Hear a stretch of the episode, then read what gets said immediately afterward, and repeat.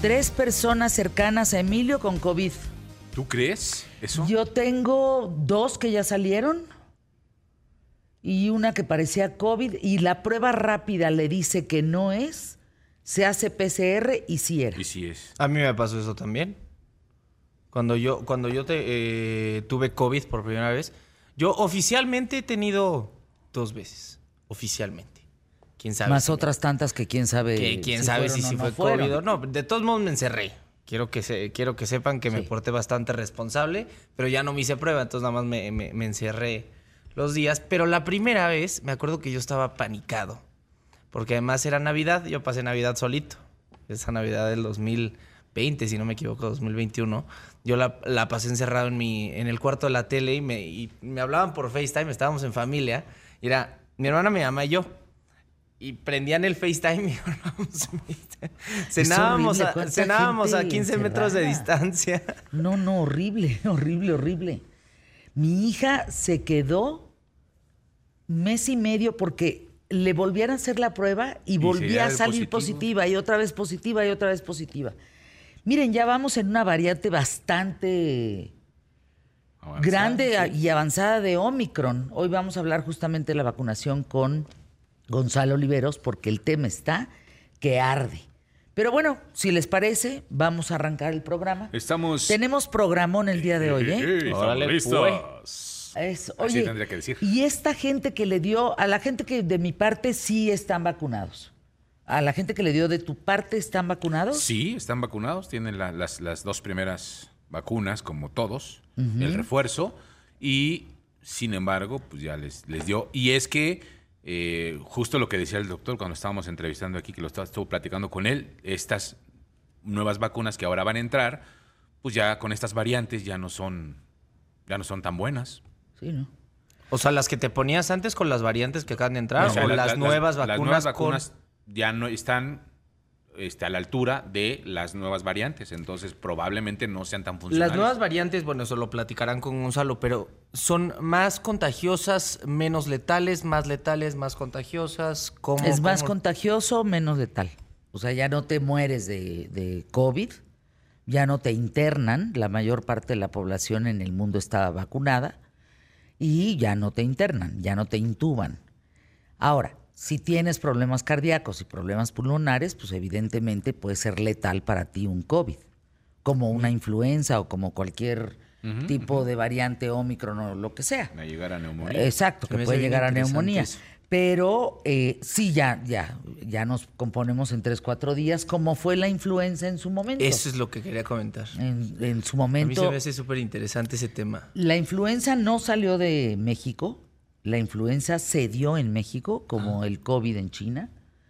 Y la verdad, mis respetos al presidente de entonces, Felipe Calderón, que por cierto corre a Gatel. A este López Gatel ahora lo corre por inepto en aquel tiempo. Porque aquel decía, no, hombre, no pasa nada. Y me acuerdo que estaba Marcelo Ebrard, De jefe de gobierno. de jefe de gobierno, y cerró la Ciudad de México. Por tres o cuatro días. Tres, no, casi una semana. Sí. Sí, yo recuerdo que, es más, el Estado de México no cerró. Todo en Ciudad de México estaba cerrado. Si no hubieran tomado esas medidas, él hubiera volado. Hubiera volado el- el- en cualquier avión, en cualquier tema, el- la influenza. Sí, sí, tú- ah, reaccionaron muy a tiempo y, buena, y una estrategia Exacto. acertada. Muy bien. Ellos muy bien. Fíjense, corren al inepto este. Y ahora resulta que lo que viene a hacer en, esta, en este régimen, pues es una locura. Pues deja lo que viene a hacer, lo que quiere hacer, de lanzarse. para- ¿Cómo se le ocurre, eh? De verdad, ¿cómo se le ocurre?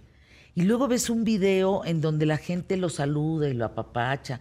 Pues, ¿qué le pasa a esos mexicanos que no tienen memoria? O, O sea, a lo mejor no. O, o- o no tuvieron o les pagaron. No tuvieron- no y tuvieron- dijeron, ay, pues sí, yo lo, yo lo apoyo. la desgracia de tener algún ser cercano que haya fallecido por co- consecuencia Imagínate de la mala más. estrategia, ¿no? De no, bueno, terrible. Estamos listos, vamos a arrancar el programa. No se pierdan esta entrada, por favor. Vamos hoy por el mejor programa, solo hoy, quien sabe ayer, quien sabe mañana. Empezamos pie derecho.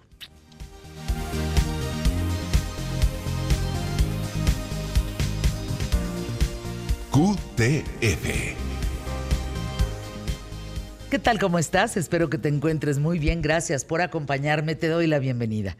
Mi nombre es Fernanda Familiar y hoy en QTF quiero platicarte por qué Vaselina se convirtió en un clásico del teatro musical. Fíjense, a más de 51 años de su estreno en Broadway, millones de personas en el mundo conocen la historia de amor entre Danny Zuko y Sandy, independientemente de las culturas, edades, el argumento de Vaselina posee todos los elementos para generar conexión emocional y empatía con el público. A ver, en primer lugar está el romance adolescente, pero sobre todo saben qué? Los arquetipos de un ambiente escolar. Los atletas, los chicos malos, los populares, las chicas rebeldes, las sangronas, las payasitas, las bien vestidas, las mal vestidas, las que son muy populares, las que no. Su historia comienza en 1971 con un pequeño musical en Kingston Mines Theater de Chicago, que en menos de un año fue trasladada a Nueva York la obra. Tuvo tanto éxito que se va a Broadway y en Broadway Paramount Pictures ve potencial en este musical, compra los derechos para su versión cinematográfica. Tras el primer papel protagónico del chico de la burbuja de plástico, John Travolta, resulta que lo eligen para el papel de Danny Zuko y exige que Randall Kleiser la dirija. Kleiser pues había dirigido algunas películas para televisión, fue el director de, de fotografía de Tiburón, pero pues no parecía convencer mucho a los productores que este fuera el mero mero. Pero John Travolta puso el dedo en el renglón y no lo quitó. Se peleó por él. Y gracias a que Vaselina justamente no era una prioridad para los ejecutivos de Paramount, pues le dieron toda la libertad del mundo. Bueno, incluso cambiaron varias canciones de la puesta original, agregaron otras nuevas, todo con darle este toque más de Hollywood a esta puesta en pantalla grande. Con la elección de Sandy pasó algo muy similar que con el director. Olivia Newton-John había tenido una reciente película inglesa y pues le había ido fatal. Así, un fracaso, pero non plus ultra. Y entonces pues no quería arriesgarse a otro fracaso. Además, Olivia temía que se viera en pantalla la diferencia de años entre ella y John Travolta. Porque entonces, fíjense, ella tenía 23 años, no, ella casi 30, perdón, al revés. Y él tenía 23 años. Era una gran diferencia, se podía notar. En la prueba de cámara, lo que sí fue innegable fue la química entre Olivia Newton-John y John Travolta. Pero también descubrieron que al utilizar un foco suave, por primera vez en el cine, lograba rejuvenecerlos. Fíjense de los primeros filtros. Para el papel del ángel decían que iba a ser Elvis Presley, pero al final queda Frankie Avalon, que tenía un miedo terrible a las alturas, casi se mata en el número de Beauty School Dropout. Cuando Avalon se, da cuenta que debía descender de una escalera de tres metros sin barandal, pues casi se resbala. Se negó a hacer más tomas hasta que colocaron colchones para que no se rompiera la cabezota. Otro, otro tema, durante la filmación del baile eh, escolar, que fue terrible, porque se realizó en, el, en un instituto, digamos, verdadero a lo largo de cinco años con las ventanas cerradas y en aquel verano hacía tal calor infernal que se desmaya Michael Tucci y se lo llevaron a urgencias. No saben la cantidad de cosas que le pasó a todos en la filmación de Vaselina. La calma de la filmación, por ejemplo, se vio interrumpida también porque se estrena Fiebre de sábado por la noche. Y ahí se dieron cuenta de la gran estrella que empezó a ser John Travolta. Entonces no sabían si Vaselina iba a lograr superar a Fiebre de Sábado por la noche o al contrario, Fiebre de Sábado hubiera aplastado a Vaselina. El estreno de Vaselina fue en la pantalla grande 16 de junio 1978 y ¿qué creen? Bate todos, abate ya, pum, todos los récords de taquilla Pese a las malas expectativas de los demás estudios cinematográficos, la Paramount Pictures se queda con el ojo cuadrado diciendo cómo. Este proyecto que ni caso le hicimos es el que nos está dejando billones. México, fíjense, la versión en español de Grease se estrena en 1973 con Julisa y Benny Ibarra. Esa traducción que se ha utilizado desde entonces hasta la fecha la hizo Julisa. Vaselina la vi hace domingo, hace 15 días. Espectacular puesta en escena. Espectacular. Así, esta la puedes agarrar así como está, llevártela a Broadway y ser un hitazo. Todos están, el ensamble, la producción, iluminación, los actores, ¿no? Los que son, los que cantan, los que bailan. María León está, qué cosa más impresionante de mujer. Sí, está maravillosa. Qué bruta, no, no, no, qué cuerpo, pero qué voz, pero no suda una gota. Guapísima, Mariana está increíble. Mi Beni adorado me decía, Fer, ¿tú sabes lo que significa para mi familia 50 años después de esto? Pues es un honor. Bueno, hoy en ¿Qué tal Fernanda? El tema este y muchos más. Quédense con nosotros porque va a estar muy interesante el programa el día de hoy con todo esto y por supuesto tenemos historia también. Ay, la historia de la coma, no se la pueden perder. Mucho más que compartir. Vacunación en Estados Unidos a continuación con Gonzalo Oliveros. Gracias, arrancamos pie derecho.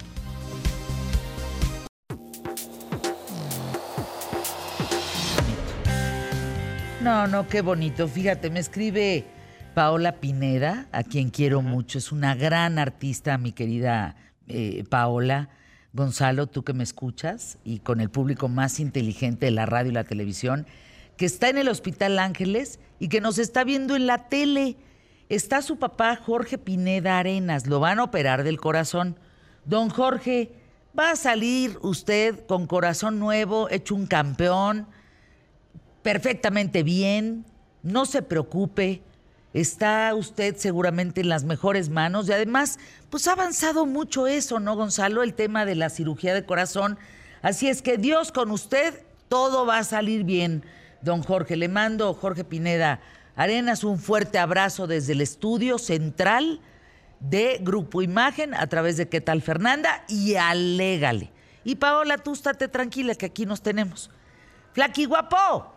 Oye, fíjate, ahorita que te escuchaba y que decías eso de, de este, que estabas platicando específicamente sobre la... Eh, perdón, es que me estaba hablando Avid. Avid, no puedo contestarte mientras estoy al aire. Creo pues que es, es lógico, que si no puede, claro, sí, por supuesto. No me puedes hablar por teléfono mientras estoy al aire, Exacto. Eres la productora del programa, tendrías que entender que estoy usando el teléfono para poder hablar con Fernanda Familiar. Así es. ¿No? Pues sí, a mí me pasa lo mismo.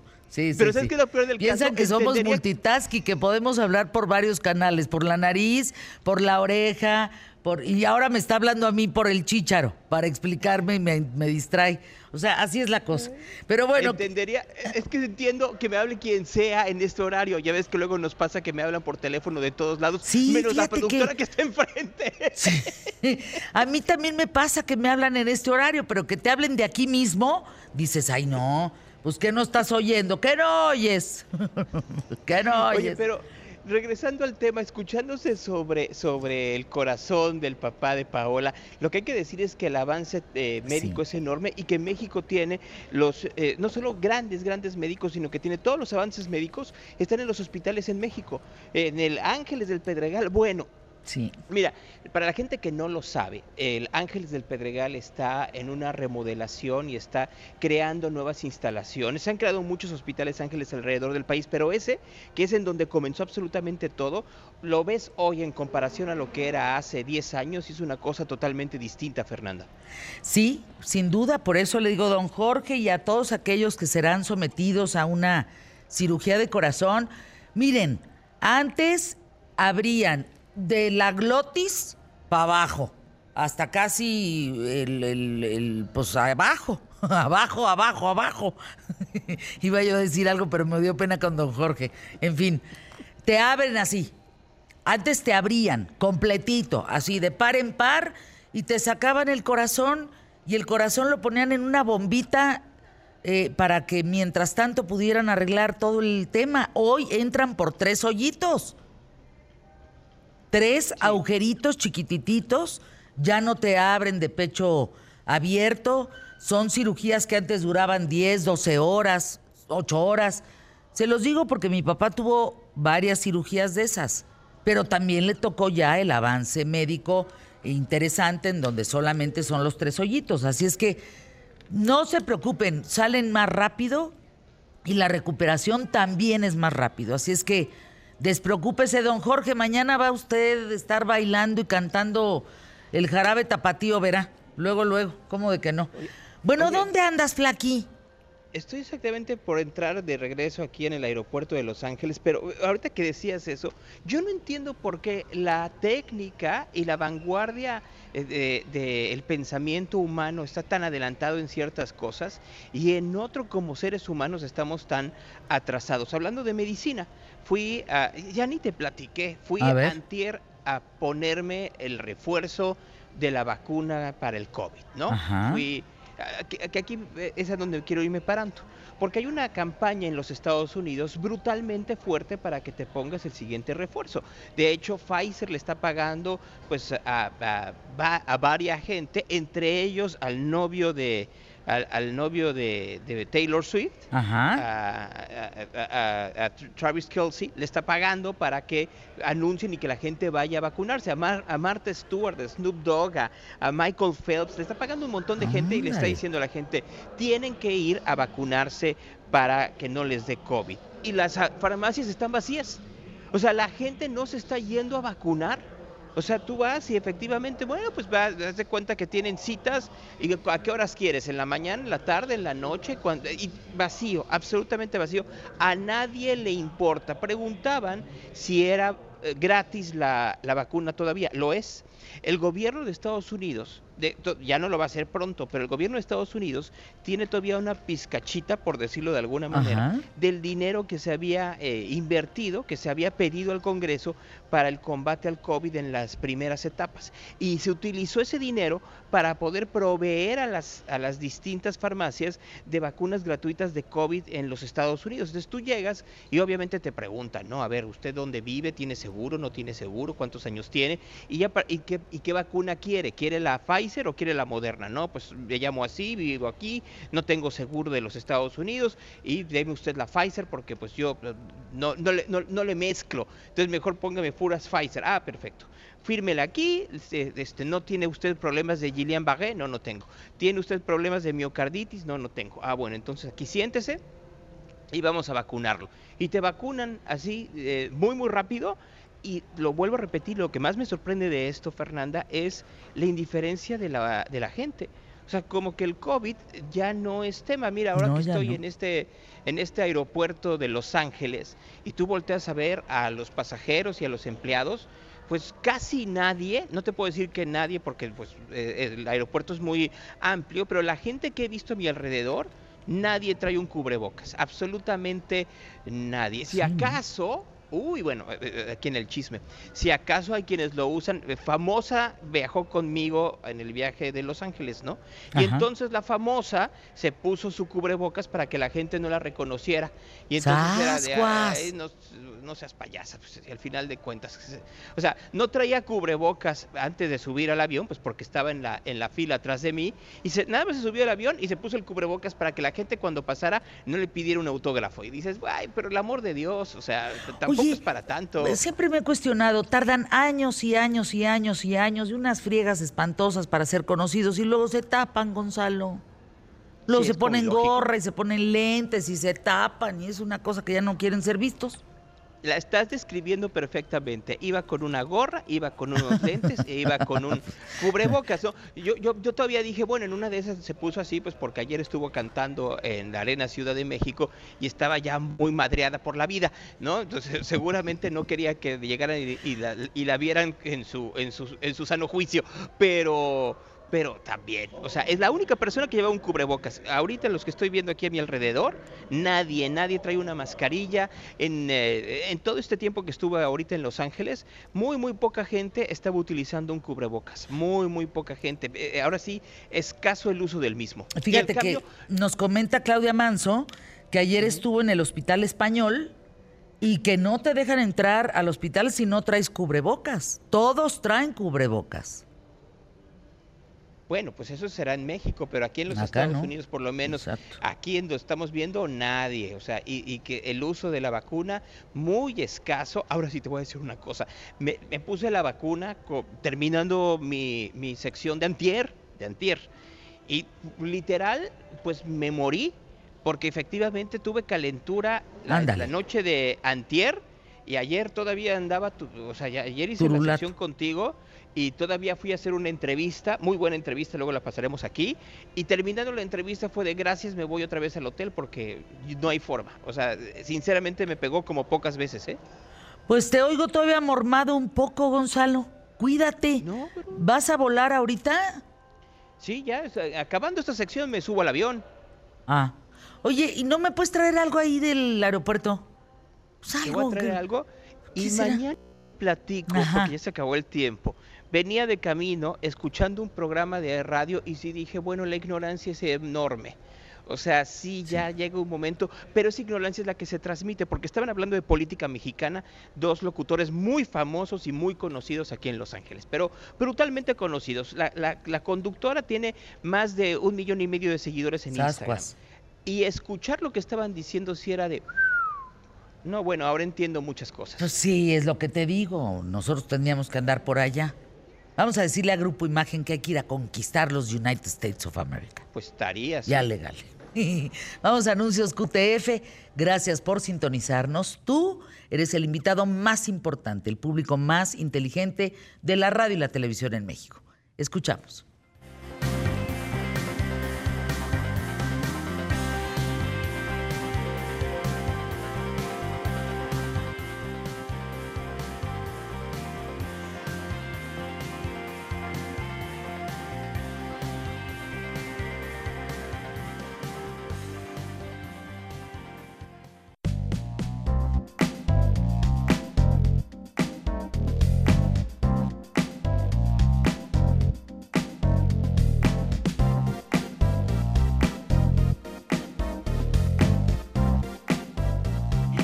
Es que estábamos platicando de Vaselina, de la historia, de cómo surge y luego por qué Paramount dice, pues bueno, pues le apuesto y grabamos la película y con John Travolta y John Travolta como escoge al director. Y nada más un dato dándole la bienvenida a mi adorada Mariana Garza. Qué gusto que Ay, estés aquí. Mi. Alex Go, productor, director chingón teatral, así. Así te debe de presentar uno. ¿eh? Exacto. Gracias. Como el mero, mero El petatero. chingón de los agotados. ¿Verdad? Sí. Qué bárbaro, mano. ¿Cómo le has pegado al clavo? Pero fíjense, ahorita vamos con los datos que tú traes Sí. también. Era un 16 de agosto de 1977 cuando estaban filmando la película. Olivia Newton-John, John Travolta, y ese día están grabando El Ángel, la escena del ángel, ¿de acuerdo? En el momento de la grabación de la escena del ángel de Vaselina, les dan la noticia en el set que acaba de morir Elvis Presley, Sí, señor. que querían que de alguna manera fuera, Fuera el parte, ángel. fuera el ángel. Mira, se me paran los Sí, no, igual, punta. igual. Ya me acuerdo. O sea, vi a Eric en su Exacto. cielo de. Elvis. Exacto. Y luego, un año después, pero estás hablando 16 de junio, no de agosto, 16, también un Wow. Otra vez 16, 16. del 78 se estrena Vaselina la película. Así es. Es increíble. Ahí te va estos datos. A ver. Aparte que hiciste una investigación increíble, ¿eh? ¿Verdad Pero que fíjate sí? que te faltaba algo importante ver, que el cuéntanos. público y mucha gente no sabe. Todo empezó porque cuando después de la guerra los irlandeses e italianos se iban de migrantes a Estados Unidos, a Chicago. Era gente pobre en la cual iba a escuelas, escuelas populares allá y ellos empezaban a trabajar en gasolineras y en talleres mecánicos ellos empezaban a- a- en, a- en talleres mecánicos y se vestían con camisetas blancas que eran las que sobraban en la guerra de cuello B y se las regalaban a ellos. Ellos se vestían con, con- con sobras de ropas de todos lados. Se ponían, eh, se- era el, el movimiento de los greasers, se llamaba. de Greasers. la grasa. Ajá, entonces ponían grasa en el pelo, que de ahí nació vaselina. Wow. Entonces la grasa que ellos ¿Es un ocupaban... homenaje para ellos? Ajá. Claro. Eh, pero espérate, después ellos se vestían así y luego eh, venían la- la- las grandes estrellas a imitarlos y por eso se vestían así. Entonces ellos hicieron una tendencia en la Mundial. moda. James Dean después empezó a vestir así. Claro. Entonces es ese movimiento de los greasers y luego Jim Jacobs también estudiaba en una escuela popular con ellos. Al ver la vida de ellos fue cuando se le ocurrió escribir Vaselina por primera vez y la primera representación se hizo en una bodega. En una bodega de un taller mecánico. Wow.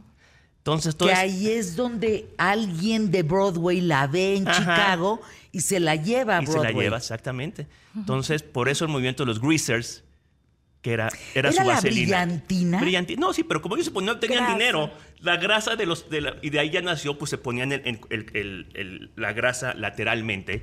Y de ahí nació todo ese movimiento, que después James Dean y todo el mundo pues, pues, convirtió en moda. Pero además, fíjense, los greasers era como esta subcultura, ¿no? De esta clase trabajadora urbana, que era de Chicago, originaria de los años 50, que vienen las bandas de los jóvenes del sur y de la costa este de Estados Unidos.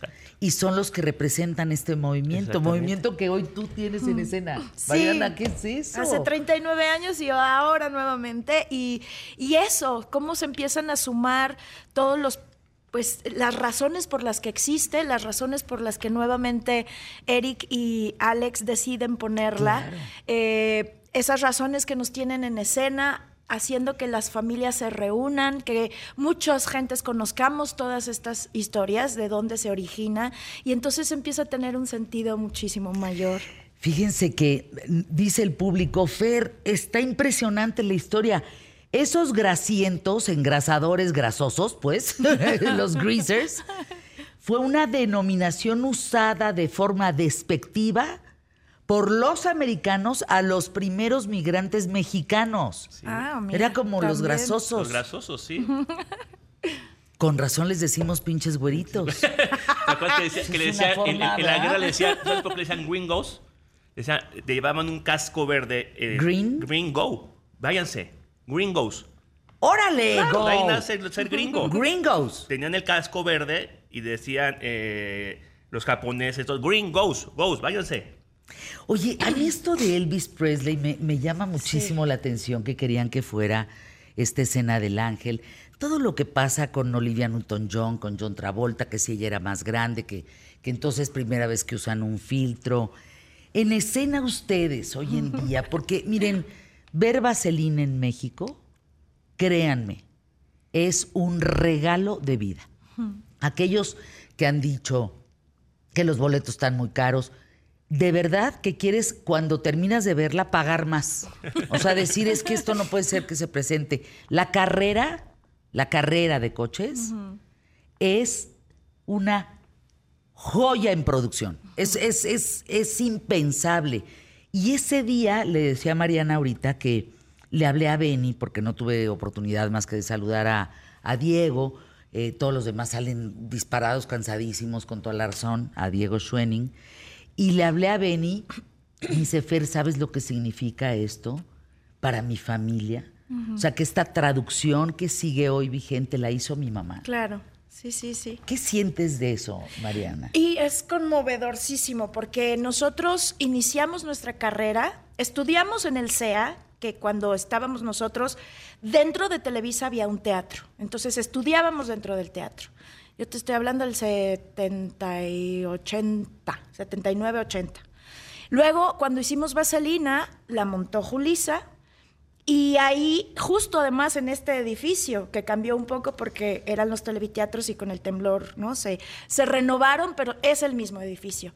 De alguna forma yo me enamoré del teatro estando con Julisa, conociendo todo lo que ella hace como, no solamente como actriz, sino lo que yo hago hoy es gracias a eso que aprendí de ella, de estar con ella. ¿Qué? Todo, ¿Cómo? todo. Y con Rita Macedo, que bueno, es la abuela y era mi gran maestra, estábamos muy, muy pegadas. Ella estaba haciendo el vestuario de esa producción. Y para mí, retomar este personaje además significa poder cerrar un ciclo con un personaje, porque cuando yo era niña el conflicto de Sonia no se tocaba. Esta situación de que probablemente está embarazada, pues cuando éramos niños se pasaba, ¿no? De rapidito, eh, eh, inventaron otra cosa. Y ahora puedo hacer eso, puedo viajar todo lo que le sucede a esta mujer que me parece admirable. Sonia es un personaje increíble, más allá de lo obvio, ¿no? De que es la jefa de las panteras.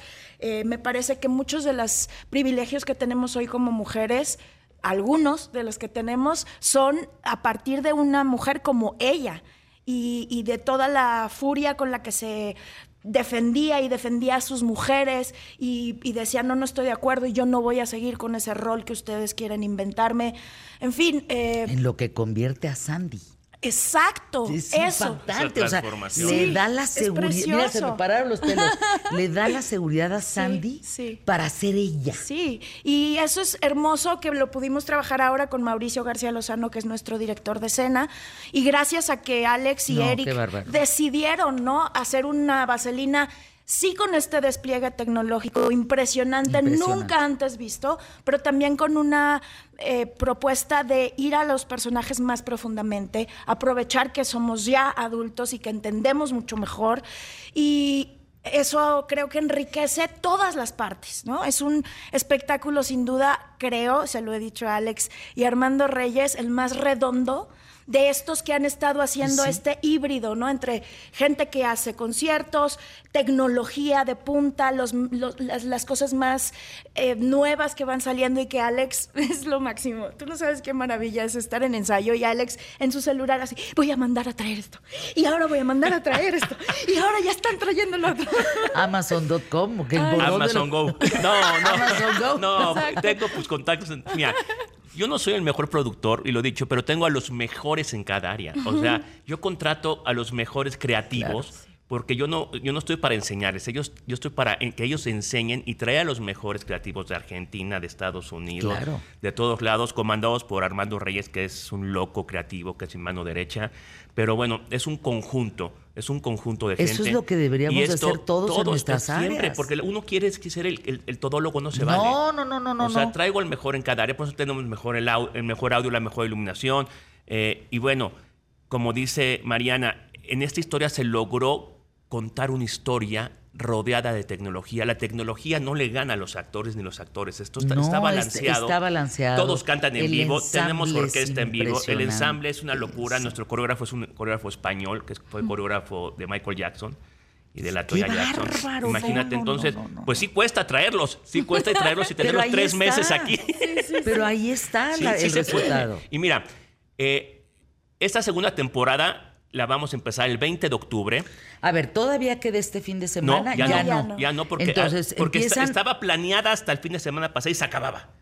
Pero gracias al éxito y gracias a que ellos quisieron seguir, porque qué sorpresa de todos los Timbiriche y todos los demás bichos de teatro, gracias a Julisa que los enseñó a amar el teatro, a ser responsables. Es increíble la responsabilidad y el profesionalismo que tienen todos ellos. A diferencia de mucha gente, ¿eh? Toda la gente me dice, ¿cómo vas a lidiar con ellos? No, al contrario, ellos pedían más ensayos y más ensayos y más Claro, ensayos. pues son gente de teatro también. Sí, entonces empiezo el 20 de octubre la segunda temporada A ver, déjame ir, 20 de octubre hasta el 10 de diciembre. al 10. Y vamos a bajar los precios. Ya bajamos los precios. ¿Por qué? Eric y yo dijimos que una vez que recuperáramos ese monstruo de inversión, que ya lo recuperamos, gracias a Dios, íbamos a bajar los precios y ya los bajamos los precios. Ahorita pueden comprar en Ticketmaster, se bajaron los precios muchísimo y aparte de ese bajón de precios, si quieren tener compra anticipada, Ah, pues. Hay 15%, luego 20% y 25% más. A ver, Entonces, ya- no hay forma de que digan que no pueden haber vaselina, ¿eh? A ver, déjenme ir a anuncios QTF que nos va a ganar la guillotina, así se llama cuando te dicen, córtale mi chava.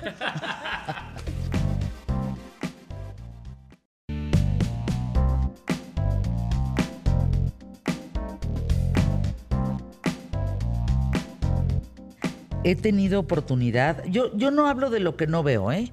O no pruebo, o no me unto, o no me compro, o no me- No hablo. Si, si yo no leo el libro, no entrevisto. Se esperan hasta que tenga yo chance de leerlo. Así, así me toca. Qué maravilla. Sí, me parece un respeto importante al trabajo de los demás, Sí. sin duda alguna. Y recientemente, pues he, te- he visto en los recientes meses, pues todos los musicales en México. Todos, sin excepción. Les digo una cosa, Vaselina es entrañable. Es un trabajo de producción que supera a Broadway. He estado en Broadway, he visto Harry Potter en Broadway, he visto Los Miserables, he visto muchas cosas en Broadway. Chicago supera a Broadway, supera a Broadway. Sí. Si tal cual se la llevan a Broadway, rompe taquilla, o sea, sold out. Te digo que vino el hijo del autor Y y dijo, Alex, he visto todas las vaselinas del mundo porque yo soy el que, la- el que, el que me manda a mi papá a verlas. Sin duda, es, la, mejor, de la historia. Dice, es algo fuera de serie. Y bueno, era un reto para mí, para Eric, tener a los timbiriches dentro que de esta sí, obra. ese es- y ese era un reto después que, que- que María León y, No. que, y que Yair y que Angélica Vale. Y entonces digo, Híjole. o sea, yo para mí era, dije, hijo, tengo que hacer algo y, algo, y se fue armando, se fue Es armando. que, se fue ¿sabes armando. No escatimamos en gastos, no escatimamos en nada.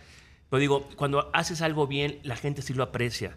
claro que Pero sí. bueno, sabemos que la economía está mal y en verdad todo, todo, lo- mis- llevo 37 años haciendo teatro. Toda la gente que me ha seguido y que ve Mentiras, que ve La Lagunilla, que ve todas mis obras, pues, pues los, los precios estaban un- lo que merece el espectáculo, pero ahora que los bajamos no tienen por qué no a Alex, ver. pero espérame, eso es lo que cuestan en el mundo. No quiero minimizar sí, el sí, tema.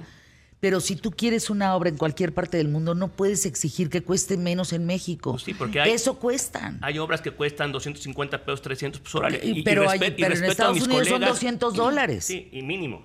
No, ahorita- ahorita Mínimo. tú quieres ver Hamilton y te cuesta 500 dólares. Claro. ¿Sí me entiendes? Ahorita tú quieres ver el, show- el, el concierto de YouTube, el nuevo que está. ¿Qué? en- O ya, sea, ya- ya están los boletos en en 5 dos mil dólares. claro, dos mil, no dólares atrás. Miren, compré en SeatGeek, que es la aplicación que yo uso para comprar boletos en todo el mundo, SeatGeek. Compré boletos para ver el partido de Messi en Miami, que fui a unas entrevistas. 500 dólares. Sí, sí, sí. Y no fue el. Ah, sí, estaba lastimado. Ay, Dios. Oye, Y no fue el mm. Vamos a estar. El Imagina, toda esta producción nos las vamos a llevar de gira. Entonces, repito, regresamos el 20 de octubre. A ver, 20 de octubre empiezan Sí, la segunda temporada con nuevos precios. al 10 de diciembre. Y ya no hay más en México. Ya, ya no va a puede haber Ciudad de más. México ya no. y porque- solo de viernes a domingo. Y de viernes a domingo. Ok, de viernes a domingo. Y luego, toda esta locura de producción completita, nos vamos de gira. Imagínate ¿Qué? la locura, A ver, completita. cu- ¿a dónde? Vamos a ir a Guadalajara al auditorio Telmex, ¿Qué día? sábado 20 de enero. Ya están a la venta los boletos y ya se están acabando, ¿eh? No Por puedo- favor, compre. En Ticketmaster, Sí, entren de volada. No puedo abrir más fechas, ¿por qué? Porque ya la siguiente semana tengo eh, eh, Monterrey en el Auditorio Pabellón, sábado 27 de enero. También ya se están agotando las, las localidades. Y- Monterrey. ajá. Y luego vamos a Querétaro, sábado 3 de febrero, en el Josefa Ortiz de Domínguez. Y vamos en, a Puebla, al Auditorio CSU, el 10 de febrero. Y estamos próximos a abrir eh, cinco fechas más de otras ciudades. Que no sabemos. En marzo. Bueno, sí En sabemos. eso están. San Luis Potosí, Espérame, espérame. voy a abrir San Luis Potosí, voy a abrir Mérida, Hijo, va a ser un trancazo. Mira, se- Veracruz este- y León. Y ahí vamos viendo, porque la producción es tan grande que sí necesitamos los espacios adecuados para poder nosotros. Imagínate, se tiene que montar la producción en 6, 7 Es que días. ¿cuántos trailers llevas? No, imagínate, somos una locura. Ya cuando me pasaron los gastos de la gira y, y- y los viajamos 160 personas. O sea, pedir, No, una- pedir espérenme. 160 boletos de avión. No, no, espérenme. No, no, no, no. O sea, no. viva Aerobús, móchate, ¿no? Sí, mocha. Oye, sí. O sabes qué, viva Aerobús, Aeroméxico. No sé, pero- Andrés, échanos la mano. ¿Cómo vas a volar a 160? No, Andrés, con esa, espérate, las pelucas. Exacto. O sea, vestuarios, ¿cuánto tienes de No, una toneladas? locura, una- 160 Trailers, cambios. vamos a viajar como 13 trailers, 14 trailers. Oigan, pongan cámaras. Para sí. que cuando uno vaya en la carretera, ahí va la producción de Ah, no, espérate, espérate. Eric, Ay, Eric mira. y yo, junto con los Timbridge, estamos haciendo un documental. Desde que se les contrató a ellos, Ah, qué bien. desde los ensayos, tenemos grabado 10 horas Netflix. a- es- a- de anécdotas, de Netflix. entrevistas entre ellos, cosas que, que nadie ha escuchado. Entonces estamos eh, eh, ahorita en edición de ese- y precisamente ya cuando tengamos la lata terminada, a ver quién Netflix. levanta la mano. Netflix, HBO. Bueno, el que Star Plus, ¿no? El que, como dicen, el, que haiga. el que haya.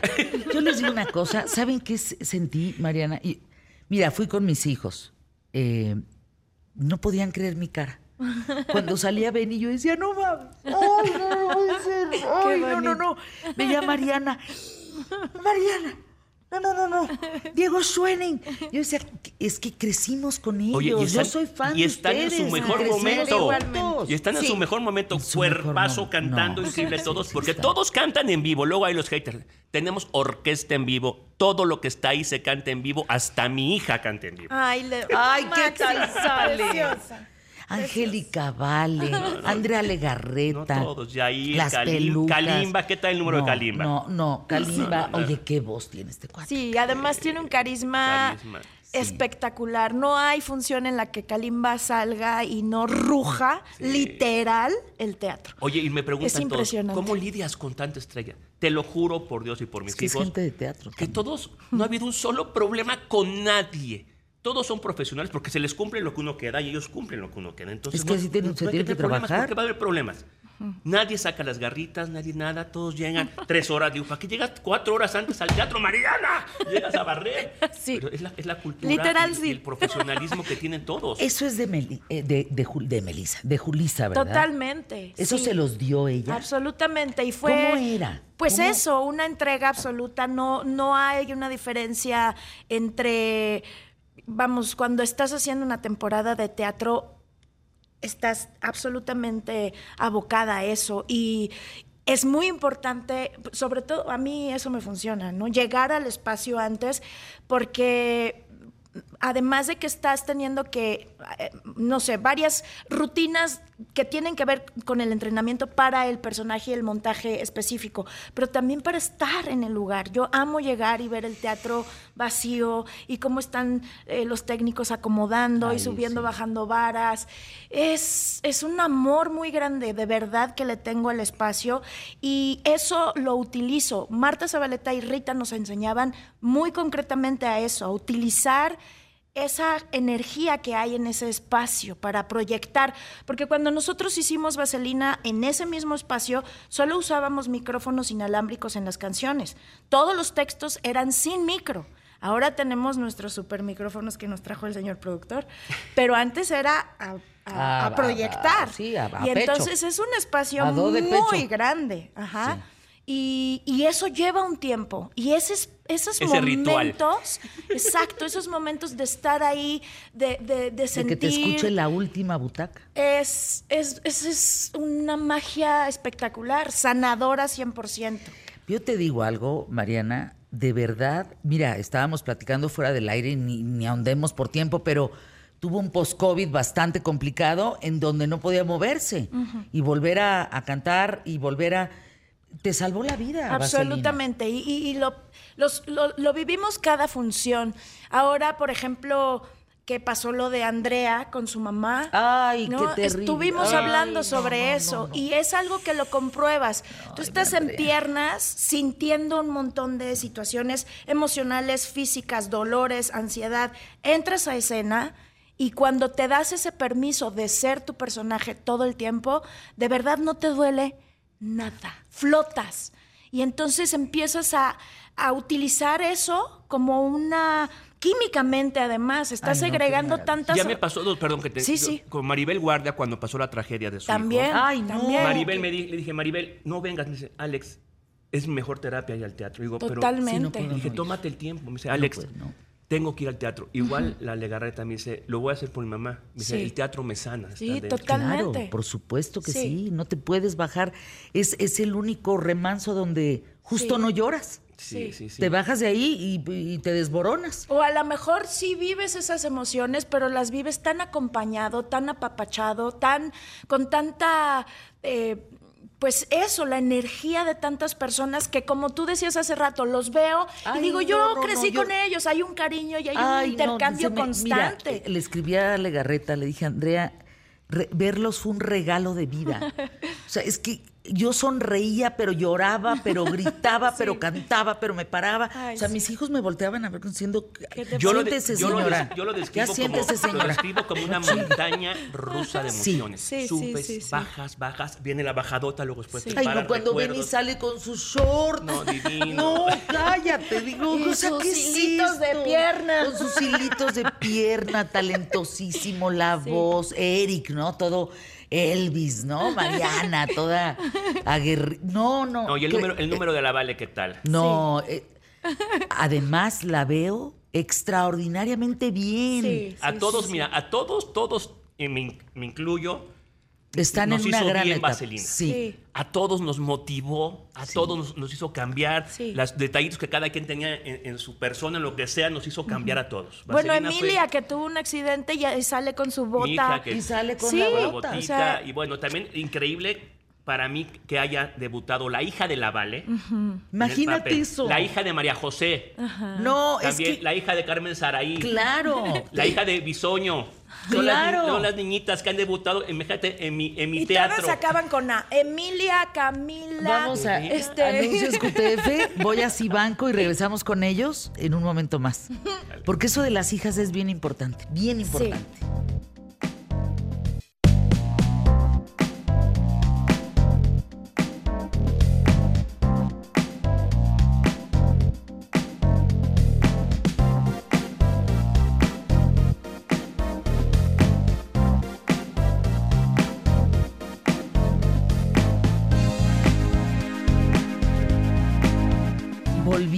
La apuesta de Vaselina, ¿en qué teatro, a dónde y a qué hora? Cuéntanos, Alex Go. Pues mira, regresamos, estas dos semanas estamos de vacaciones, bueno, vacaciones no, porque aquí seguimos trabajando, pero regresamos el 20 de octubre, de viernes a domingo hasta el 10 de diciembre. Son 10 semanitas más o menos Sí. que nos quedan. Ocho. Los boletos están a la venta, ya bajamos los precios considerablemente. Y aparte de bajar los precios, si tú compras en Anticipado. anticipación, desde ahorita puede ser el 15, el 20 y el 25% extra más de lo que bajamos. Ok. Ya no hay ningún pretexto para que no vayan a ver vaselina. No, no vale la, mucho Y la pena. bueno, nos vamos. ¿Cómo eh, se llaman los teatros ahora? eh, mira, fíjate que siempre se llamaban Teatro Telmex. Y cuando yo los tengo desde hace 10 años, dije, ah, voy a encontrar un patrocinador de naming. Le voy a poner Centro Cultural 1, Centro Cultural 2. No tengo patrocinador de naming, por si alguien quiere que diga el mejor teatro de México, su marca. No tengo. Entonces lo dejé Centro Cultural 1, Centro Cultural 2. No tiene nombre. ¿Me estás GNP. oyendo? Imagínate, son los teatros, son los teatros, son los teatros que más gente meten en México Sí. y, te- y comprobado por Ticketmaster. ¿eh? ¿Y por qué no está GNP ahí? no Estamos sé. esperando Quien con sea, los brazos abiertos. quien haya. ¿Ya fuiste a hablar con GNP? Sí, he hablado con muchísima, muchísima ¿Y? gente y bueno, pues no sé, no, no sé hacer.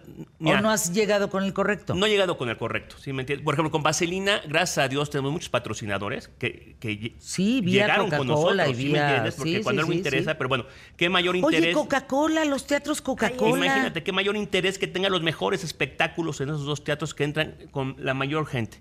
Pero bueno, estamos en el Centro Cultural 1, Centro Cultural 2, próximamente el que ustedes quieran. Y nos vamos a presentar hasta el 10 de diciembre. Es que puede ser GNP, Ay, que puede ser. Coca-Cola, puede ser Telmex, Telcel, En, en puede to- ser en todo el Bacardí. mundo, por ejemplo, los, teatros, se llaman Bacardí. Teatro Kodak, Teatro Snapple, o sea, de, de todas las marcas, ¿sí me entiendes? Pero bueno, y nos vamos de gira el año que entra a Guadalajara, Monterrey, Puebla, Querétaro, León, San Luis, Mérida y Veracruz. Y bueno, vayan a ver Vaselina. Qué El que no le guste, ¿eh? yo le regreso su dinero Sí, y le claro. acepto dos cachetadas aparte. Yo saben qué dije.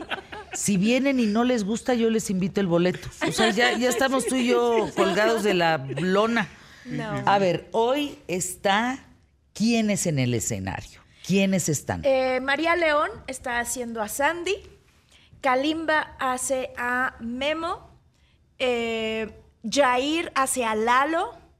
La seño Torres la hace Lupita Sandoval. Alex Ibarra, que es quien más representaciones ha hecho de Vaselina, incluyendo el personaje de Vaselina. Ah. Ahorita está haciendo Eugenio y hace una comedia física padrísima. Eh, está también La Vale haciendo Licha con un espectacular número que ya quisiera quien se para en un escenario, quisiera ese momento en el teatro, es espectacular. Eh, Kalimba, que ya lo dijimos, cada vez que sale a escena se cae el teatro. Verónica Jaspeado, que es una gran actriz con un timing espectacular. Leo de Lozán, que comparte con José Luis Rodríguez el Guana. Y que ahora van a entrar otros dos eh, actores, eh, Enrique Montaño, Enrique y. Mauricio Barcelata, a hacer ese rol de, de- que hacen ellos dos, Johnny eh, Ricky, Ricky Roquero. Roquero. Y eh, eh, bueno, pues el ensamble. Nuestra Andrea Legarreta, maravillosa. Andrea, que qué bárbara. No, tiene no, una qué adorada. cosa- Es hermoso Ese solo verla. que tiene con Eric. Ay, es precioso. es precioso, donde la peluca le queda fatal. Ay, no, no, no, no. Es, Es que qué bar, qué bien su carita. Sí, Está sí, triste. sí. Y además Muy es muy bien. sorpresivo para la gente que, bueno, desde hace 25 años la tienen en sus hogares todos los días haciendo una cosa, de pronto descubrirla haciendo un personaje tan bello, que se ve divina y que además tiene una vis cómica espectacular. Entonces la gente Y sale te muy faltó feliz. mencionar a las hijas de los famosos. A ver, en eso nos quedamos. Bueno, Miren, primero, la de Alejandro sí. Gou y Abril, que yo la amo, Emilia, que híjole, ha sido precioso verla como de, eh, de un inicio al día de hoy, cómo ha crecido. Yo le dije a Alex, hubo una temporadita que se fueron de viaje y cuando regresó le dije, es que, ¿qué, qué ejemplo más concreto de ver cómo es que un niño, al tener esas experiencias, en este caso con sus papás de viaje, otros países, otras culturas, la comida, cómo se ve en el escenario, cómo camina Wow. distinto, cómo su voz está colocada distinto, qué energía, qué seguridad tiene. Oye, y no por ser mi hija, No. es la primera No, no, no. que llega al teatro, Sí. toma clases de, de canto diario, de actuación, le Sí, sí, exijo. Es que Como se nos tiene que ser. llenar la boca de, de, de- alegría y de emoción de poder apoyar a nuestros hijos. Y bueno, Claro. la hija, El mundo no la está hija de María José ¿eh? También. que hizo su debut, la hija de Bisoño, la hija de Carmen La Saraí. hija de María José es Valeria, Valeria. la hija de Bisoño es eh, Cami- eh, no, Micaela. Micaela, Camila es la de Carmen Saraí Ajá. Y eh, Están ahí todas. Qué maravilla. se van, se van, Se van turnando. turnando. No, no, qué belleza. Se van turnando. Y la Angeliquita felicito por cuarta, eso, que ¿eh? no La sé. Angélica sí, Vale. Sí, también van a poner, dejar Angélica. Ella se llama Angélica. Angélica vale tercera. Esa, cuarta. Cuarta, porque, la Ortiz. María, Ortiz. Vale y ella. Para mí, Exacto. Angélica Ortiz fue una maestra en teatro. La señora fue la que me dejó el teatro Aldama a mí. Gracias a ella tengo el teatro Aldama. Sí, sí. Yo conviví mucho con Angélica Ortiz. Y yo ahora saber, ella desde arriba, que su nieta Sí. debutó conmigo, No. sus primeros pasos en ese teatro, estoy seguro que se puso feliz Yo la, también. la señora Ortiz. La veo feliz. Wow.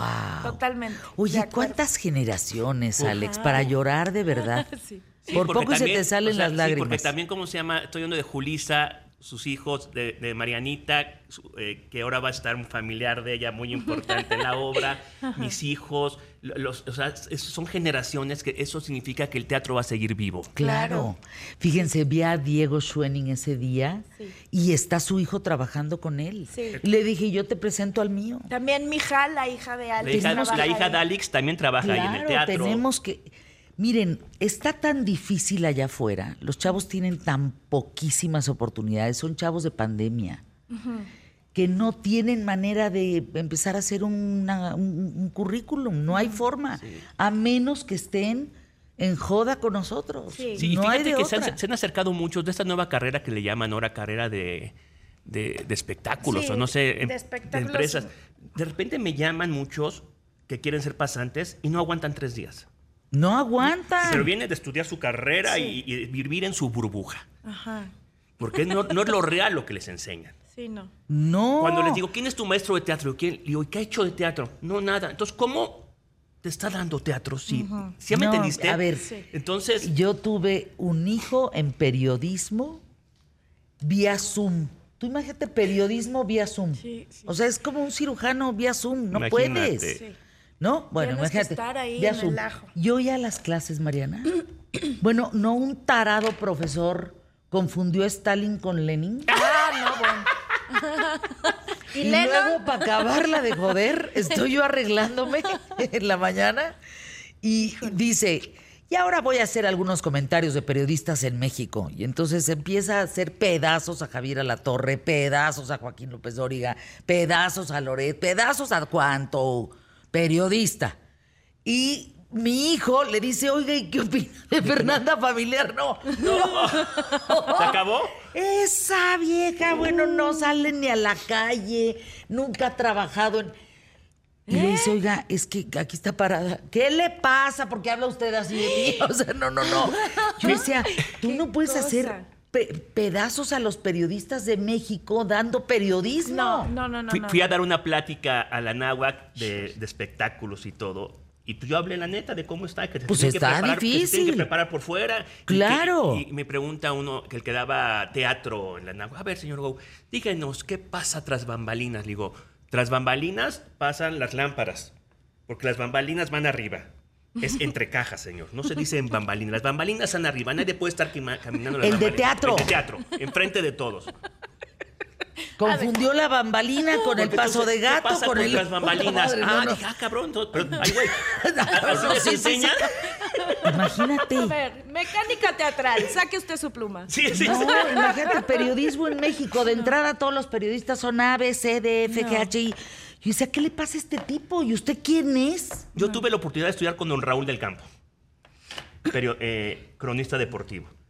Y era una maravilla, don Raúl del Campo. Y me dieron clases en Burak, me dio clases, o sea... A ver, clases las clases que te da José Ramón Fernández Sí, sí, en sí, sí, TV sí, o Azteca sea- cuando te vas a los protagonistas, esas son clases que no te las da nadie. Nadie, nadie. Solo trabajando con él, trabajando contigo. Pero no es Gau, crítica, no trabajando es con- crítica. Lo que pasa que... con eh, Grupo Imagen, o Claro sea, que hay que estudiar, claro que todo, pero siempre hay que tener alterno, estar en lo que es la realidad, ¿no? Lo que Yo es la siempre realidad. estudié y trabajé al Ese- mismo lo- tiempo. O sea, no es lo mismo lo que te enseñan que es el No, teatro en un hombre. papel. Hacer, el otra vez, hacer contratos entre actores. Cuando me enseñaron, dije, ¿qué, qué- qué te están enseñando? Así no es.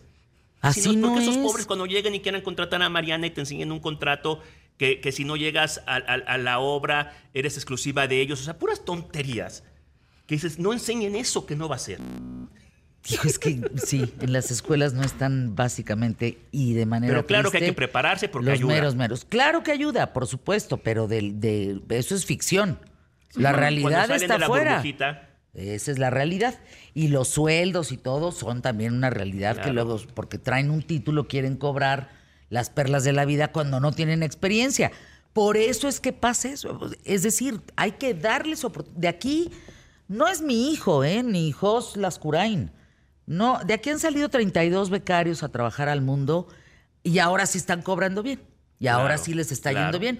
Aquí yo les pagaba dos mil, dos mil quinientos pesos y se ponían unas sobas Mira, importantes. a mí me Han da- salido 32 A mí me da un gusto que, en Go Producciones, después de 37 años, los mejores están colocados y ya son productores muchos, y los mejores están colocados en las mejores producciones de México y de. Estados Unidos.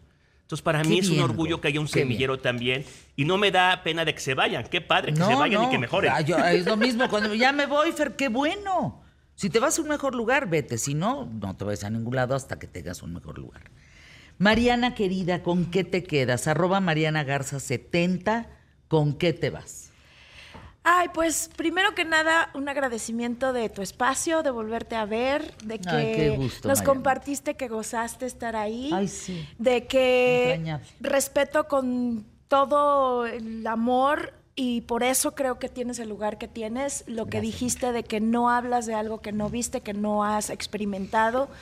Y creo que eso es una lección para todas las áreas, sobre todo nosotros que estamos en esto, pero, pero en todas las áreas es muy importante que de lo que hables estés parado en tus palabras diciendo cuál fue tu experiencia y para eso está el teatro. La mejor experiencia de vida está en el teatro. Gracias, mi querida Mariana. Hasta pronto, Go. Soy tu fan. Yo también el Soy tu fan. Vente a trabajar Sí, conmigo, yo feliz, hombre, en las imagínate, iba a platicar de todo, porque le sé de todo, ¿eh? Exacto, Oye, nada más cinco, un cuatro- último gol rápido. Recuerda que voy a estrenar ya The Father Con eso el regresamos. 17 de noviembre. Va.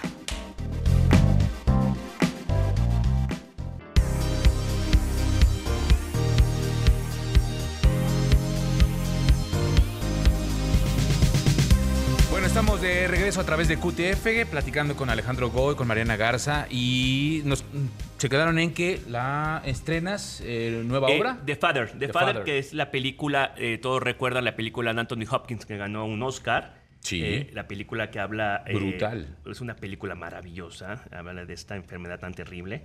Pero bueno, ahora la vamos a poner en teatro con, para mí, el mejor director que existe y actor que el señor Don Luis de Tavira, que lo convencimos y aceptó, con Fernanda Castillo.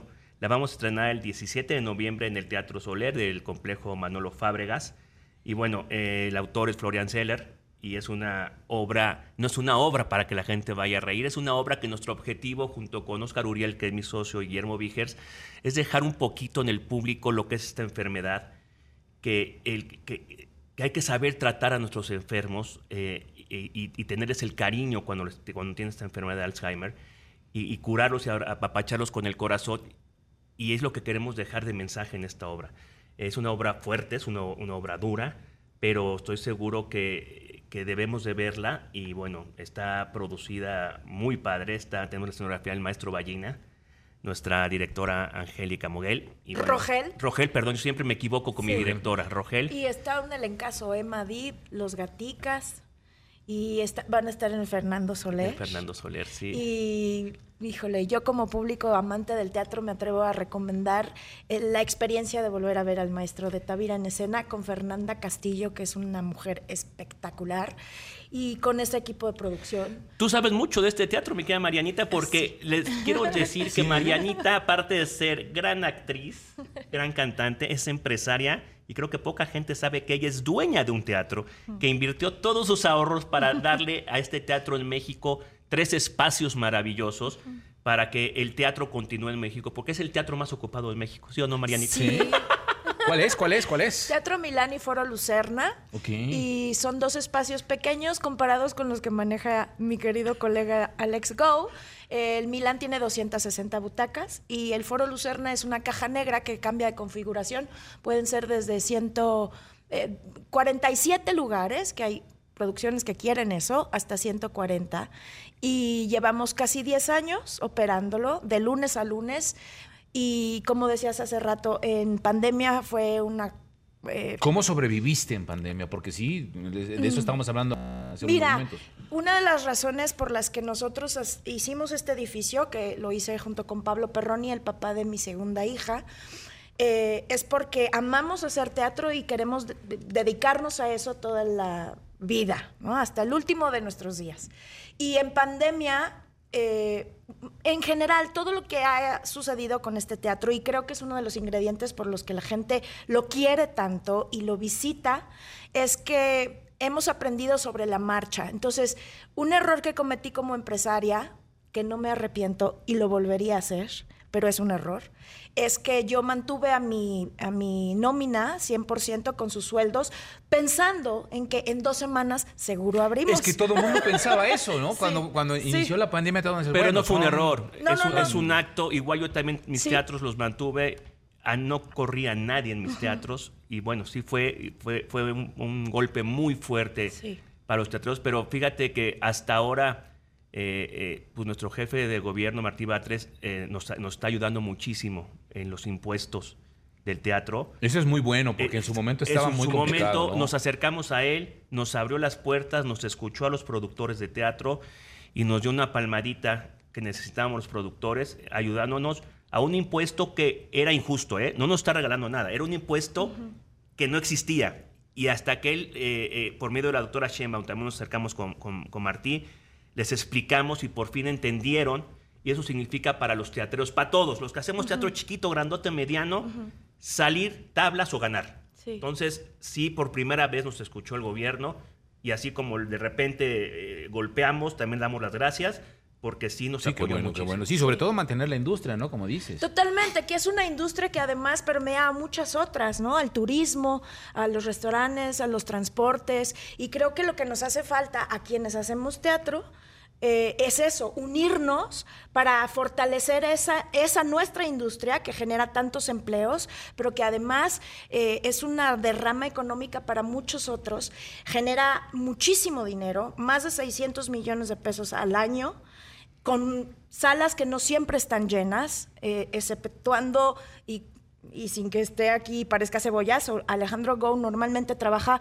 con los teatros más llenos, porque son de 2.000 butacas en adelante, y sí eh, con, con el afore lleno, pero quienes tenemos otros teatros, muchas veces eh, eh, por, por, por cultura de que la gente no tiene esto de ir al teatro como primera decisión de Como un ¿no? artículo Como de lujo. Ajá, de, como- de- de- de entretenimiento. Exactamente, entonces de pronto no tenemos salas llenas y aún así generamos más de 600 millones de pesos al año. Fíjate que una, uno- Del uno- impuesto, ¿eh? sí, uno de los argumentos con el señor Martí fue que gente que viene a ver Vaselina de Guadalajara paga avión. Claro. Sí, claro. Paga desde que llega al aeropuerto un Uber.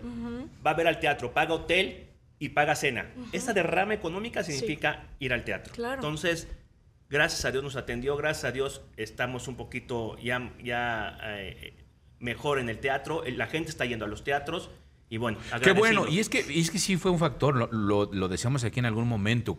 El, el tema de la pandemia, es- muchas de las industrias, la restaurantera, digo, todos sufrieron de alguna forma, pero la industria restaurantera se adaptó a, la comi- a llevar comida. Claro. El cine, bueno, pues tenía plataformas Sí, y entonces de sí, alguna sí. manera en streaming, este, eh, en fin, cada una fue adaptándose. El teatro no tenía una, Claro. una alternativa real. Algunas producciones se grabaron y se subieron. De hecho, llegó a México una plataforma argentina que intentaba eh, poner en, en línea obras grabadas con mucha más calidad, pero el teatro es en vivo. Exacto. Sí, aparte que esa es la el- esencia Así del El streaming era una curita para Sí. una gran herida. Sí, Claro. sí, sí, sí. Sí, eh, eh, digo, sí veíamos el cine de alguna manera en, eh, en- en streaming, en las plataformas, pero no hay nada como era, como era a- Sí. a- al cine. Y en el teatro, pues es todavía tres veces mejor estar Sí. cara a cara ahí con los actores, Totalmente. verlos de cerca, Respirar juntos, sentir lo que sucede con cada, eh, ¿no? Dependiendo del texto que estés viendo, pero eso que pasa en Vaselina, que desde que empieza la obertura, la gente se empieza a enloquecer,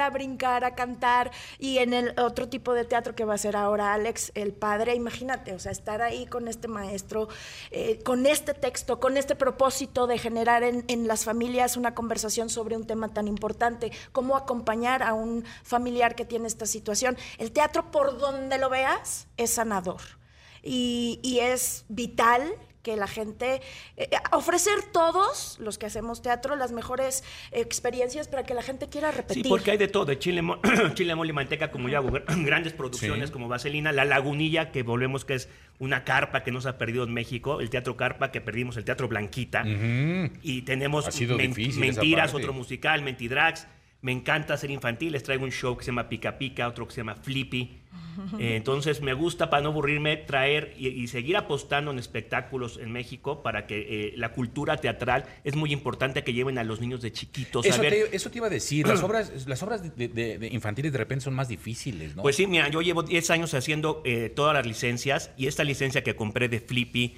y de Pica Pica, yo quiero que la- siempre la primera experiencia de un niño que vaya a ver al teatro sea algo mágico, porque van a ser los futuros consumidores. Si ese primer niño ve un, un show pirata, va a decir, esto es el teatro, jamás Sí, vuelvo a ir. chafa. Por eso yo siempre estoy en contra de los shows piratas, ¿sí Claro. me entiendes? Entonces, traer las licencias oficiales y met- luego me sale más cara producir las infantiles que las obras de noche.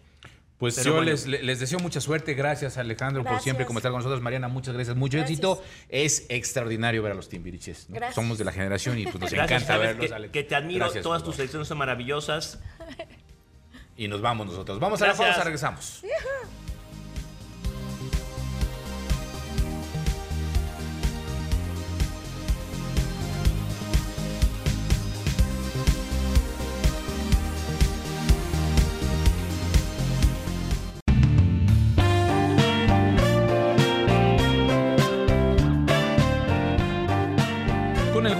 De seguir aquí a través de QTF, gracias por acompañarnos y por sus comentarios. Ya se me quedó aquí, ya está. Es que ya se quedó trabado aquí el celular, mi querido Santi, y no puedo ver. No pasa nada. Qué rica conversación. La verdad me tocó estar solamente al final. Eh, no tuve mucha oportunidad de hablar porque, digo, no tengo mucho contexto en el tema del teatro. Lo he platicado con mi familia. El gusto a, a todo esto de los musicales en general lo agarré hace muy poco. La primera obra que vi fue con mis tías y, bueno, no primera porque desde chiquito... eh, no me vaya a linchar a mi madre de, ay, yo te llevé desde chiquito. No. Pero eh, que me acuerdo bien fue la de José el Soñador o Jesucristo Superestrella. No sé cuál de las dos. José ¿Cuál? el Soñador, José el Soñador. Con Carlos Rivera, que si no me equivoco también estuvo Alex Go en la producción. Sí, en efecto, no me Sí, quiero equivocar. Pero prefiero escuchar a los profesionales y aprender de eso para después armar un criterio. Y próximamente, porque sé que pronto vamos a volver a tener aquí a Alex Go, eh, sentarme tete a tete y poder platicar y preguntarle cosas que valga la pena eh, que todo el público tan inteligente que nos escucha pues pueda, pueda disfrutar. Sí, sobre todo eso. Fíjate que la, la cultura teatral es, es padre el, el- a ver.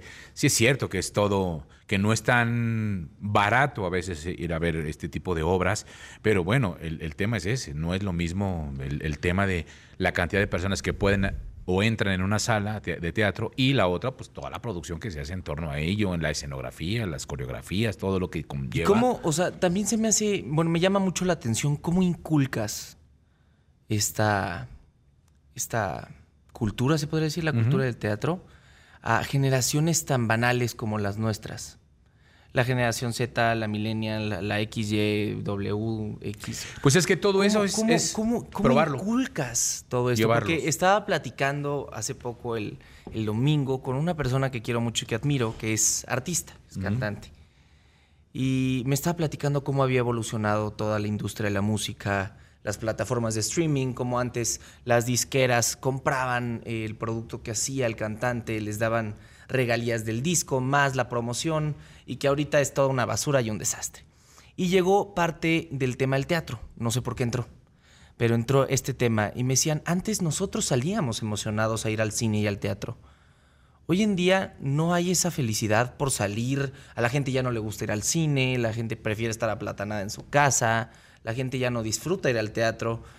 Entonces, sí me llama mucho la atención cómo un eh, productor o un teatrero como Alex Go o como Mariana empiezan a, llamar esta atención de los jóvenes para que podamos poco a poco, porque no creo que sea algo de un día para otro, poco a poco agarrarle este amor que tanto se les nota a ellos dos con el teatro. Fíjate que sí, es que yo lo, yo te diría allí que lo que tendría que ser, eh, lo que tendríamos que hacer, este, es llevar a los niños al teatro, específicamente a las obras infantiles, para que se sorprendan. Yo creo que una de las, de las grandes cosas que tiene el cine, para ti, para mí, para todos, los que en algún momento nos ha llamado la atención el cine, el teatro, es porque encontramos ese elemento de sorpresa, de sorprendernos de algo. ¿Te sigue de- sorprendiendo? Sí, claro, por ejemplo, o sea, yo, yo creo que sí, porque voy con esa, esa de, voy con esa forma de a ver qué voy a encontrar. Y Eso por es- eso me gusta. es O sea, ir a ver, ir a ver Vaselina, por ejemplo, y cuando hacen la escena de la carrera, me sorprende. Y digo, ay, qué padre, ¿no? O sea, ¿cómo se le ocurre? o ¿Y en cómo el se les cine te ocurrió? sigue sorprendiendo? Me sigue sorprendiendo, ¿Sí? por ejemplo, ver eh, este- esta forma de- del, del tipo de película, la forma. Y creo que nos hemos hecho más cómodos de decir, ah, pues la veo en mi casa, ¿no? Ya que la pongan en tal plataforma tristísimo, o algo así, porque estamos dejando de sorprendernos de esa Para empezar, de esa que las manera. palomitas son buenísimas en el cine. Sí, pero ya estás, por ejemplo, acostumbrado. O sea, yo creo que también el, el- el- el cine es por eso se ha reinventado en que ya vas y te sirven sushi, te de este, y que la copita y que bla, bla, bla, y que puedas de alguna manera disfrutar para que veas la película.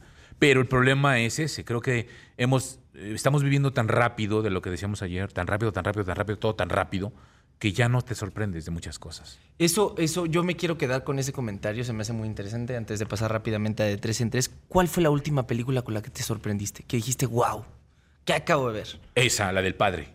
¿La del padre? Híjole, sí, yo, porque además es una, es una, es una historia extraordinaria. Yo no la había visto. Desafortunadamente la vi en, en- bueno, no desafortunadamente, más bien la vi en plataforma, pues, no, no la vi Sí. en el cine. Entonces, pues la empecé a ver, la empecé a ver, y cuando termina la película dije, paz. O sea, me sorprendió el final. O sea, me sorprende la, la película, el tratamiento, me gustó. Pero volvemos a eso.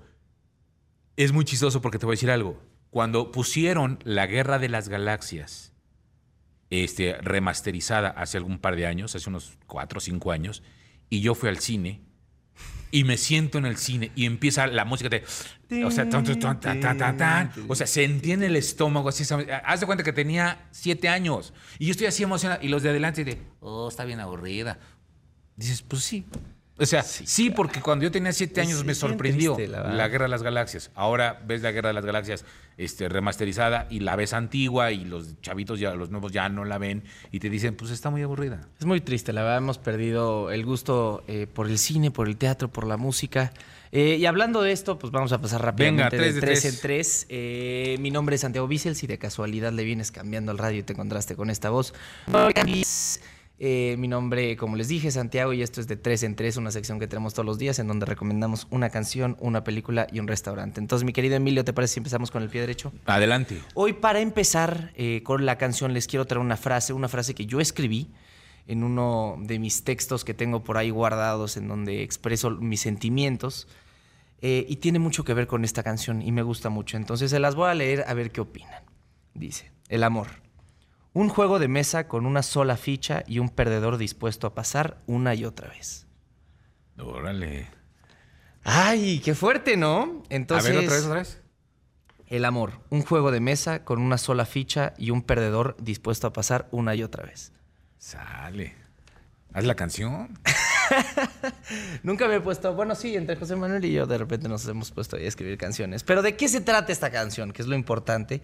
Es justamente de esto, de, del juego que conlleva el sentir amor. Esta canción toca lo más profundo de mis sentimientos porque nos pinta la historia de una pareja que toma caminos distintos. Pero últimamente se ha hecho muy popular el hecho de ganar la ruptura de una relación. ¿Has escuchado alguna vez ese término? No sé, el que termina menos dolido, el que, el que liga primero, el que termina mejor. Entonces, de eso nos pinta este panorama, nos pinta a la mujer que le canta al hombre y le dice, nosotros tristemente nos amamos mucho, pero hoy en día estamos en una pelea de egos que nos va a terminar destruyendo y nos va a causar cicatrices que van a, que van a durar por siempre en nuestra vida. Entonces, hoy decido traerles una canción que, como les dije, toca lo más profundo de mi corazón, que se llama The Winner Takes It All. Uy, de ¿me vas a hacer llorar. Entonces, por favor, escúchenla.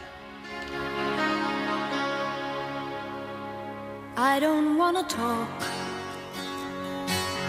about things we've gone through, though it's hurting me. Now it's history. I played all my cards, and that's what you've done too. ¿Qué, opinas, mi querido Emilio? Fíjate que lo que dijiste es, lo que dijiste es, es cierto.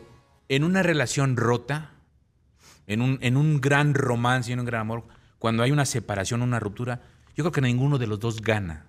Ambos pierden. Sin duda, claro, yo estoy totalmente de acuerdo contigo, pero cuando estás adentro de esa situación, siempre hay una pelea entre los dos, como te digo, de egos, de decir, yo soy mejor que tú, o porque tú me dejaste, yo voy a hacer esto. Y eso es muy triste porque en el odio se nos olvida que fueron personas que algún día quisimos mucho. ¿Estás de acuerdo? Claro, el, el- el rencor nos hace ciegos ante eso. Es, es brutal hablar de este tema porque es muy común. La verdad, nunca lo he vivido. Yo he tenido nada más una, dos parejas en mi vida. Hoy soy feliz con, con- con mi novia. Y la verdad, con lo, lo que viví con la anterior, pues son cosas que viví, pues son cosas que no... Sí, pero estabas más chiquillo, ¿no? Exacto. Pues Son cosas que me dirigieron a donde estoy hoy en día, pero que no fueron más que recuerdos hoy en día. Pero en el momento, pues hubo, hubo mucho rencor, ¿no? De mi parte, creo que no voy a decir que es algo que debería decir todo, hacer todo el mundo, pero apliquen el contacto cero. El contacto cero, Emilio, es una cosa que ha vuelto, se ha vuelto muy popular aquí en la generación Z, en donde literalmente haces como si no existiera para poder sanar Sí, claro. adentro de ti y ya después ves si ganaste o no. Yo creo que la única manera de ganar en una ruptura es, como decías, aceptando y, y digiriendo todas las cosas que viviste con esta pareja, con esta persona que quisiste tanto y teniendo un momento de introspección en el cual tú te sientas y ves para adentro y dices, ¿qué estuvo mal? ¿Qué estuvo mal de su parte? ¿Qué estuvo mal de mi parte? ¿Qué puedo hacer para mejorar? Y de ahí crecer como persona. Claro, claro. Entonces, bueno, pues Qué esta va a ser la nueva adquisición. Qué profundos nos pusimos. Sí, eh, no, pues ya- mi querido Emilio. Esta va a ser la nueva llorar. adquisición de de tres en tres que pueden ir a buscar en Spotify. No la podemos dejar completa por temas de derechos la canción, pero justamente ahí tenemos toda la recopilación de, de todas las canciones que hemos recomendado. Eh, y vamos con la película rápidamente y ya no me da tiempo, va. Tienes un minuto y medio. Un minuto y medio. Eh, esta sección, como les dije, era para hace tres días que estábamos hablando justo lo del tema de las drogas. Y les traje una película que se llama Train Spotting. Es una película de crimen con drama que dura aproximadamente una hora y media. No es una película muy larga. Que sale en 1996. Que está basada en la novela eh, homónima de Irene Welsh. Una escritora muy famosa que nos cuenta la historia de Mark Retton. Es un cuate que es adicto a, a la heroína. Entonces imagínense qué complicado, porque se, des- se desenvuelve en un ambiente muy pobre, como de barrio, de estos, de estos ingleses por ahí, porque ahí, ahí está situado. Y cómo pelea, cómo hay una pelea mutua entre la droga y él, de quién va a ganar. Justamente estamos en esta pelea de egos, de estamos platicando de relaciones, pero puede haber muchas así en la vida. Y una yo, yo creo que puede ser con las adicciones. ¿Quién te gana? ¿La adicción o tú a ella? Entonces, de eso nos pinta la historia. Es una gran se llama la película. Train Spotting. Ok.